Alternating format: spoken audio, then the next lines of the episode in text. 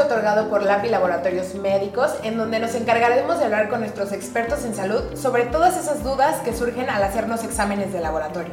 Hoy tengo el honor de compartir este gran espacio con el doctor Miguel Ángel García de León Guerrero, quien cuenta con la licenciatura de Medicina General por parte de la UNAM, la especialidad en nefrología por el Hospital de Especialidad del Centro Médico Nacional La Raza, del IMSS, maestría en Administración de Establecimientos de Sistemas de Salud. Eh, también está certificado por el Consejo Mexicano de Nefrología y es miembro del Colegio de Nefrólogos de México. A su vez es director médico de LAPI, Unidad de Hemodiálisis, y hoy nos acompaña, así que le agradezco mucho este espacio y que esté con nosotros. Gracias, doctora Siu, por la invitación, gracias a ustedes por estar presentes y pues gracias por la oportunidad de tener la cuestión de hablar de prevención en salud. Yo creo que es un tema muy importante y aprovechar este nuevo espacio de LAPI Laboratorios Médicos, de brindar toda esta información en enfermedad renal y de salud renal sobre todo con todos nuestros LAPI escuchas. Muchas gracias, doctor. Justamente queríamos hablar, hablar de este tema en salud renal que dio en la plataforma de Connectimed para médicos. Pero ahora para nuestros escuchas, para que entiendan todo lo referente a cuidar nuestros riñones. En este sentido, nos gustaría que nos compartiera la función de los riñones de una manera más sencilla para nuestros escuchas. Claro que sí. Pues mira, las funciones de los riñones son siete principalmente. Empecemos por lo que es la desintoxicación de la sangre. El metabolismo en los alimentos, principalmente de las carnes rojas, generan muchas toxinas y los riñones son el órgano del cuerpo que se encarga de eliminar esas toxinas de la sangre a través de la orina. El segundo eh, punto importante de la función renal viene siendo lo que es el control de los líquidos. Nosotros tomamos agua y ese balance de líquidos es eh, llevado por los riñones. Los riñones entonces se encargan de eliminar el exceso de líquido o de retener líquido cuando tenemos un déficit. En tercer lugar es el control de la presión arterial. La presión arterial es una eh, cuestión muy importante en nuestro organismo debido a que puede afectar a otros órganos como pueden ser la vista, el corazón, el cerebro y entre otros aspectos de nuestro organismo. Eh, por lo tanto, los riñones se encargan de controlar la presión arterial. La cuarta función es el control de los electrolitos, entre ellos los más importantes, el cloro y el sodio, que también lo conocemos como la sal. El exceso de sal también genera ¿verdad? una elevación de la presión arterial. Entonces, los riñones se encargan de eliminar el exceso de sal o de sodio y de cloro, o de retener sodio y cloro cuando es necesario. Eh, quinta función es el control de lo que son los ácidos. A través de la orina los riñones se encargan de eliminar ácidos a través del agua y eso mantiene un pH que es, digamos, la acidez en la sangre necesaria para que todos los órganos del cuerpo trabajen bien. La sexta función es la síntesis de la vitamina D. Esto es un mecanismo muy complejo debido a que a través de los rayos ultravioleta del sol en la piel genera lo que es la previtamina D que llega al hígado y en el hígado se hidroxila y posteriormente llega a los riñones y en los riñones se forma ya lo que es la vitamina D. La vitamina D es una vitamina necesaria para que el calcio que nosotros ingerimos en la dieta sea absorbida en lo que es el intestino delgado y esto favorece a la salud ósea, o sea que nuestros huesos no se, se desmineralicen. Y finalmente lo que es la producción de eritropoyetina. Los riñones producen esta hormona que es necesaria para que en la médula ósea se generen los glóbulos rojos. Y los glóbulos rojos son muy importantes porque son los que transportan el oxígeno en todo el organismo, llegan a los pulmones, eh, captan el oxígeno del medio ambiente y lo llevan al cerebro, lo llevan al corazón, lo llevan a los músculos y de esta manera poder trabajar adecuadamente. Qué increíble saber que en un pequeño lugar en nuestro cuerpo se realizan todas esas funciones. Eh, a veces parece inconcebible todo lo que hace el, riñón. Pero hablando justamente de esto, ¿cómo son los riñones? ¿Dónde los podemos encontrar para que nuestros escuchas localicen un poquito más este órgano tan importante para nuestro cuerpo? Acabas de tocar un punto muy muy importante y es cómo dos eh, estructuras de nuestro cuerpo llamadas riñones, tan pequeños, ¿verdad? Hacen tantas funciones y tan importantes. Los riñones se encuentran en la parte del abdomen posterior, a un lado de la columna vertebral, exactamente entre la costilla 11 y 12 y el cuerpo vertebral lumbar 3 y 4. Aproximadamente son del tamaño de un puño de la mano cerrada. Aquí tenemos una eh, estructura, ¿verdad?, que nos asemeja a un riñón. Y este riñón, ¿verdad? Mide aproximadamente de largo 12 centímetros, de ancho 6 centímetros y de grosor 3 centímetros. Este órgano es un órgano par, o sea que son dos, el riñón izquierdo y el riñón derecho. En estos eh, órganos entonces se producen todas estas funciones que acabamos de mencionar. Y es importante conocer cómo está nuestro riñón en la parte interna. Está cubierto por una cápsula que se llama cápsula de Gerota. Posteriormente en la parte externa hay una corteza que es donde se encuentran las nefronas, que son la estructura funcional de los riñones. Y se dice que aproximadamente hay un millón de nefronas en cada uno de nuestros riñones. Posteriormente viene la médula eh, renal, que es donde se concentra la orina a través de dos estructuras que es el asa de Henle y el túbulo colector a través de una función de una hormona que se llama hormona antidiurética. Y finalmente lo que son el drenaje de los riñones. Aquí es donde se colecta la orina que lleva las toxinas y que eh, posteriormente va a salir por los cálices menores, los cálices mayores, lo que es la pelvis renal, el uréter y de ahí a la vejiga y de la vejiga a la uretra, de la uretra sale en forma de pipí. Entonces, estos son nuestros riñones, aproximadamente eh, pesan 150 gramos. Y pues bueno, como te decía, es un órgano par.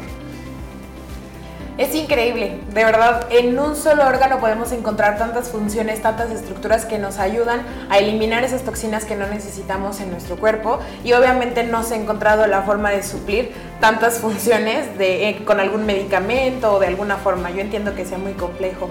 Justamente por esta razón ¿Cuándo, doctor, es mejor empezar a cuidar nuestros riñones, a buscar si tienen alguna enfermedad o cómo podemos eh, detectarla a tiempo con algún síntoma o a qué edad es adecuado empezar a revisarlos? Me parece muy interesante tu pregunta y voy a hacer una división, ¿verdad? Entre las personas que no tienen antecedentes o riesgos para enfermedad renal y las personas que sí tienen antecedentes de enfermedades renales en la familia o un riesgo para una enfermedad renal. Entonces, toda aquella población que no tiene un familiar con eh, enfermedades de los riñones o que no tiene eh, antecedentes heredofamiliares de diabetes o hipertensión principalmente, son aquellas personas que deberán de hacerse, como todos, un chequeo anual, ¿verdad? Un chequeo anual que consiste en un examen físico, una historia clínica, una exploración, una eh, revisión de laboratorios y de esta manera entonces el médico que realice esta detección pueda determinar si hay o no un factor de riesgo para los riñones.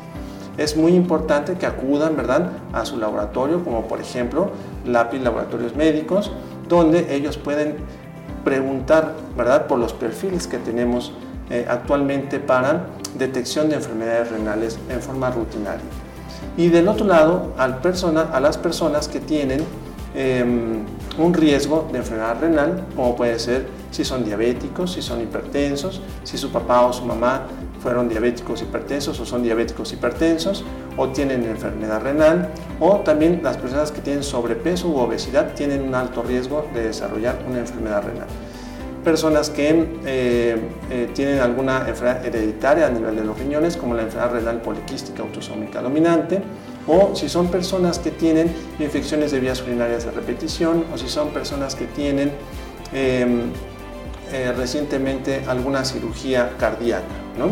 Son muchos eh, los factores de riesgo que podemos mencionar, pero principalmente serían estos. Y entonces este tipo de personas tienen que hacerse igual eh, un estudio anual mínimo y ya dependiendo, ¿verdad?, el resultado de los laboratorios, del análisis, de la exploración física de los síntomas, entonces posteriormente ir haciendo una visita más seguida, a lo mejor cada seis meses, cada tres meses o cada mes si es necesario cuando ya estamos en una enfermedad renal eh, avanzada.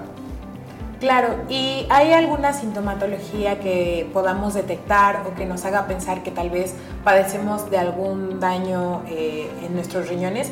Yo entiendo que estas personas que padecen diabetes o antecedentes de alguna enfermedad renal o también de manera congénita, ¿no? Cuando nacen que les informan que, por ejemplo, solo nacieron con un riñón o algo así, deben de checarse, pero ¿hay algún síntoma que nosotros podamos detectar y digamos, ah, creo que es momento de ir a lápiz laboratorios médicos y hacerme un perfil renal básico? Pues es una eh, interesante pregunta debido a que la enfermedad renal eh, es una enfermedad que no genera muchos síntomas en etapas iniciales y se presentan ya los síntomas en etapas avanzadas. De ahí que es muy importante tener esa cultura de prevención y hacerse estudios y chequeos en forma preventiva eh, sin que presenten los pacientes los síntomas.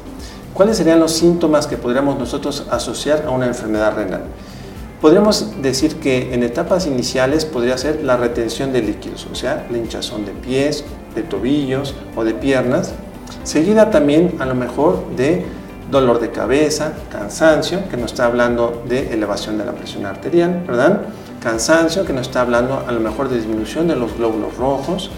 Y posteriormente en etapas más moderadas o avanzadas estaremos hablando de lo que es la náusea, el vómito, em, la cuestión de comezón en la piel, ¿verdad? o incluso de insomnio o de inversión del ciclo vigilia-sueño. O sea que los pacientes tienen mucho sueño en el día y están despiertos durante la noche. Esos serían algunos de los síntomas generales. Sin embargo, pues va a ser eh, muy diferente de una persona a otra. Por eso que es donde hay que incidir en esta cultura de prevención, de acudir al médico en forma anual y estarse haciendo sus chequeos apoyados ¿verdad? en estudios de laboratorio y gabinete. Muy bien, doctora. Así es. Definitivamente debemos estar checando constantemente nuestra salud y no dejarlo a un lado. Eh, justamente a mí lo que más me preocupa es la enfermedad renal en pacientes diabéticos, puesto que México es uno de los países con más prevalencia en diabetes mellitus y sus complicaciones son lo que es realmente costoso para el sistema de salud, ¿no? Sobre todo en la enfermedad renal que requiere de hemodiálisis o diálisis peritoneal de manera frecuente, porque nuestros riñones trabajan todos los días, todos los días vamos a hacer pipí, eliminar toxinas y no es tan fácil eh, dejarlo a un lado. Por lo tanto, eh, me importaría preguntarle mucho, eh, ¿en la diabetes el daño es poco a poco o inmediatamente cuando tenemos el diagnóstico de diabetes debemos de empezar a pensar en enfermedad renal o cómo deberíamos de, pensar inmediatamente de que nos dan el diagnóstico. ¿Es reversible esta, estas alteraciones que se provocaron en el riñón o ya no hay vuelta atrás?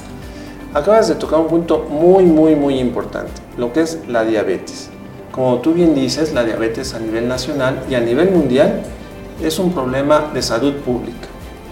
Se dice que aproximadamente uno de cada dos o uno de cada tres personas con diabetes van a desarrollar una enfermedad renal crónica, que es diferente a insuficiencia renal crónica. Una cosa es enfermedad renal crónica y otra cosa es insuficiencia renal crónica, que ya es cuando los riñones están en un estadio avanzado se divide la enfermedad renal crónica en cinco estadios, siendo la 1 la más leve y la 5 la más avanzada. Y aquí es donde ya los riñones pierden toda su capacidad, su funcionalidad que hemos mencionado y es necesario sustituirla con diálisis o con hemodiálisis.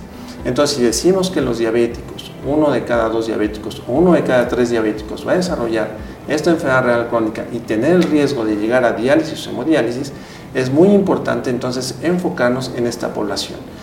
Como diabético, ¿verdad? Se calcula que después de 5, 10, 15, máximo 20 años, ya van a tener un problema severo en los riñones.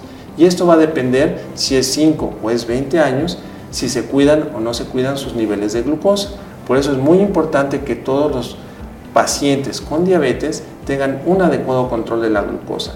Y lamentablemente este tipo de enfermedad no es reversible. Ya cuando se instala un daño a nivel renal, este es crónico, por eso se llama enfermedad crónica y de esta manera no hay forma de revertirlo. Por lo tanto, la mejor forma de revertirlo o de detenerlo es a través de la prevención, de una buena cultura en salud. Muy bien, estoy muy de acuerdo, doctor. Eh, sin embargo, de repente nos surge esta duda porque también existe la enfermedad renal en agudo. Entonces, cuando esta patología surge, ahí sí podemos hablar de cuestión de que el daño que ya se hizo en los riñones sea reversible o no. Es muy importante, como tú mencionas, hacer la diferencia entre una enfermedad renal crónica y una lesión renal aguda, debido a que una lesión renal aguda sí tiene esa posibilidad, si se diagnostica y trata de forma correcta, en revertir. A diferencia de la enfermedad renal crónica, que a pesar de diagnosticarse a tiempo, no se puede revertir. La enfermedad renal crónica se dice que es aquella afectación de los riñones por más de tres meses seguidos, donde se ve alterada la función de, los riñones con una tasa de filtración glomerular menor a 60 mililitros por minuto, que es una tasa que nosotros utilizamos para medir la función renal. A diferencia de la lesión renal aguda, esta se presenta en horas, en días o semanas. y se ve eh, causado principalmente por una deshidratación, por una hemorragia severa, por estar expuesto a medios de contraste intravenoso en estudios de, por ejemplo, una tomografía o un cateterismo, eh, estar eh, con, expuesto a antibióticos que van directamente al riñón y los dañan, entre otras causas. Por esto serían las principales de una lesión renal aguda que se presenta, como te repito, de horas a semanas y que eh, si se diagnostica y trata adecuadamente se puede revertir y el paciente no quedar con una enfermedad renal crónica. Justamente por eso es importante cuando un paciente está hospitalizado constantemente estar checando que la función renal se mantenga adecuada, ¿no es así? Entonces checamos minerales, calcio, potasio y que todo se encuentre en adecuadas condiciones y si no es así, tratarlo adecuadamente. Eh, también me parece importante saber si aparte de los exámenes de sangre en los que checamos creatinina para sacar la tasa de filtrado glomerular o la cistatina, sé que es tan importante, también se requieren estudios de imagen. Y estos realmente son importantes o realmente marcan la diferencia entre un diagnóstico únicamente por laboratorio a uno con laboratorio e estudios de imagen? Claro que sí. Me gustaría empezar desde lo básico, si te parece. Primero, eh, en estudios de laboratorio de sangre, yo recomiendo que todos debemos de tener por lo menos una vez al año una medición de un elemento que se llama creatinina sérica y de un elemento en orina que se llama relación albúmina sobre creatinina. Y de esta manera nosotros podemos calcular si el paciente tiene una función renal adecuada o si está afectada o si tiene riesgo de desarrollar una enfermedad renal. Por lo tanto, repito, lo básico es conocer anualmente los niveles de creatinina sérica y de la, y de la relación albúmina-creatinina en orina aislada. Son estudios muy económicos, es una muestrita de sangre, una muestrita de orina, en ayuno, en la primera orina de, de la mañana, y con esto nosotros ya tenemos mucha información sobre la función renal.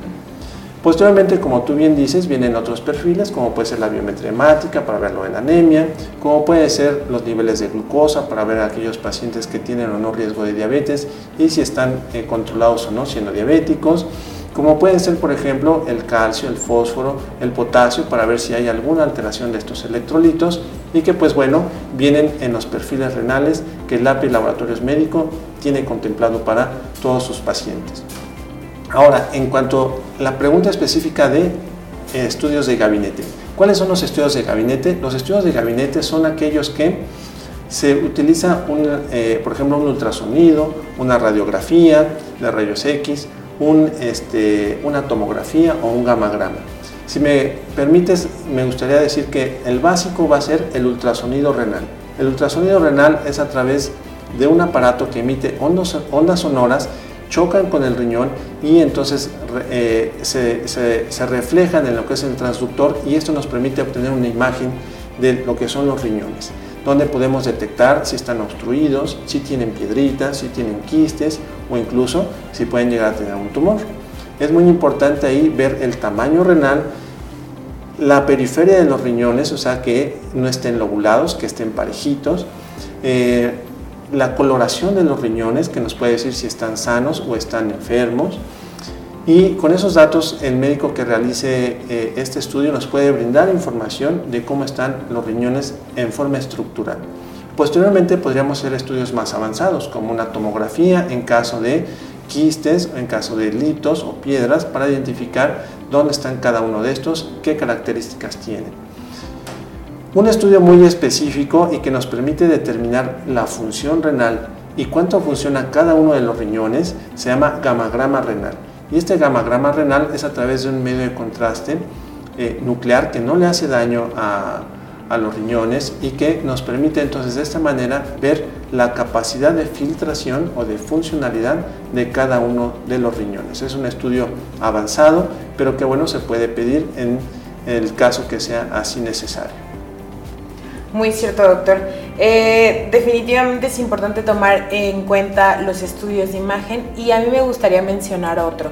Eh, la densitometría ósea, que detecta justamente estos minerales en nuestros huesos, para las personas que ya padecen enfermedad renal crónica, considero que es importante mencionarlo, ya que como mencionaba usted anteriormente, la hormona paratiroidea tiene una función en esta enfermedad renal crónica en la que únicamente busca la manera de mantener los niveles eh, de calcio y fósforo normales, sin embargo de pronto nos causa daños, ¿no? ¿Nos podría hablar un poquito acerca de esto? Claro que sí. No sé si ustedes han oído hablar de la osteoporosis, que yo creo que sí conocen el término osteoporosis, que es aquella enfermedad donde nuestros huesos pierden calcio y de tal manera tienen cierto riesgo de padecer una fractura. Entonces, una vez dicho esto, los pacientes con enfermedad renal crónica tienen mayor riesgo de desarrollar osteoporosis.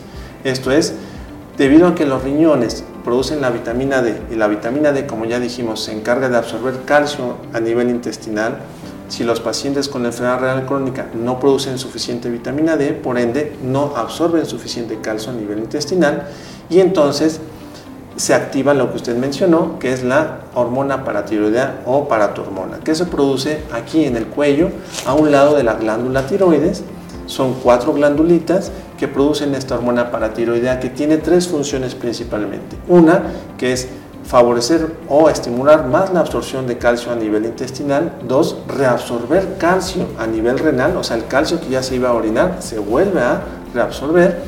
Y finalmente, sacar calcio del hueso. Entonces, en aquellos pacientes con enfermedad renal crónica, si decimos que no hay suficiente vitamina D, no se absorbe calcio intestinal, los riñones no tienen esa capacidad de reabsorber calcio a nivel tubular, entonces la única fuente que le queda al organismo es el hueso. Y entonces la, la hormona paratiroidea llega al hueso, saca ese calcio del hueso y lo desmineraliza, ¿verdad?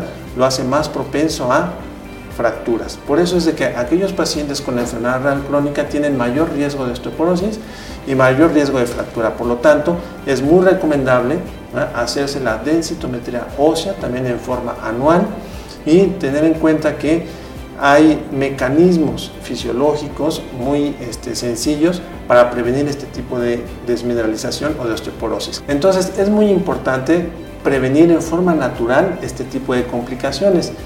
Se recomienda que con 15 minutos de exposición al sol, no en forma directa, sino en forma, eh, digamos, parcialmente directa a través de una ventana, ¿verdad? O abajo de eh, un techo que permita la entrada de cierta cantidad de luz solar, nos permite, ¿verdad?, sintetizar esta vitamina D. Posteriormente también se recomienda realizar ejercicio, ¿no? De 30 a 150 minutos a la semana de ejercicio, digamos, puede ser caminar, puede ser trotar, puede ser correr, de tal manera que haya cierto impacto muscular y que favorezca la eh, llegada de calcio a los huesos.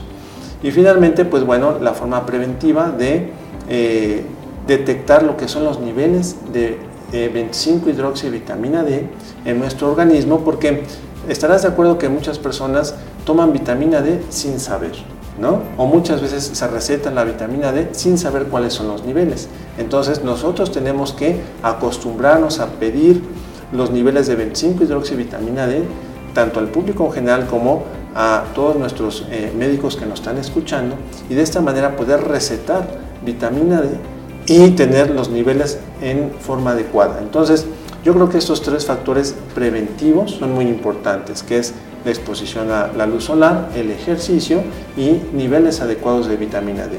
Por lo tanto, podemos resumir que esos tres pasos básicos nos permiten prevenir lo que es una osteoporosis, que sería la exposición al sol, el ejercicio y niveles adecuados de vitamina D, reforzados con su densitometría anual para entonces posteriormente, si es necesario, dar un tratamiento específico en caso de pacientes con alto riesgo de fractura. Muy bien, doctor. Bueno, ya hablamos justamente de esta parte de la prevención en personas ya diagnosticadas con enfermedad renal. Pero si yo, que estoy saludable en la medida de lo posible, que aún no me diagnostican nada, quiero cuidar mis riñones, aparte de la revisión que se hace de manera anual, ¿qué actividades debo de realizar de manera diaria para que entonces yo me encuentre saludable y espere lo mejor en nuestros laboratorios eh, con el respaldo de las certificaciones que tiene el API Laboratorios Médicos en cada uno de sus resultados. Claro que sí.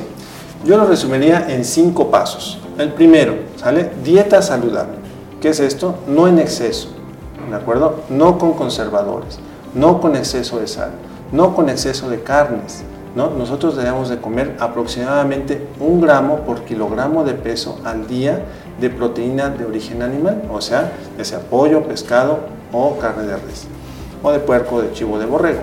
Pero en generalmente nosotros comemos mucho más de esa cantidad de proteína. Entonces estamos forzando a nuestros riñones a trabajar en forma apresurada para tratar de eliminar todas esas toxinas que se producen en el metabolismo de las carnes. Entonces decíamos, una dieta saludable, sin conservadores, sin mucha sal, sin mucha carne, con una adecuada ingesta de líquidos. Me gustaría entonces dar cinco recomendaciones para la salud renal de todos nosotros. La primera va a ser la dieta, una dieta balanceada sin exceso de sal y sin exceso de carnes rojas. Dos, una ingesta de líquidos en forma adecuada, mínimo 2 litros de líquido, agua, ¿verdad? No estoy hablando de refresco, agua natural al día.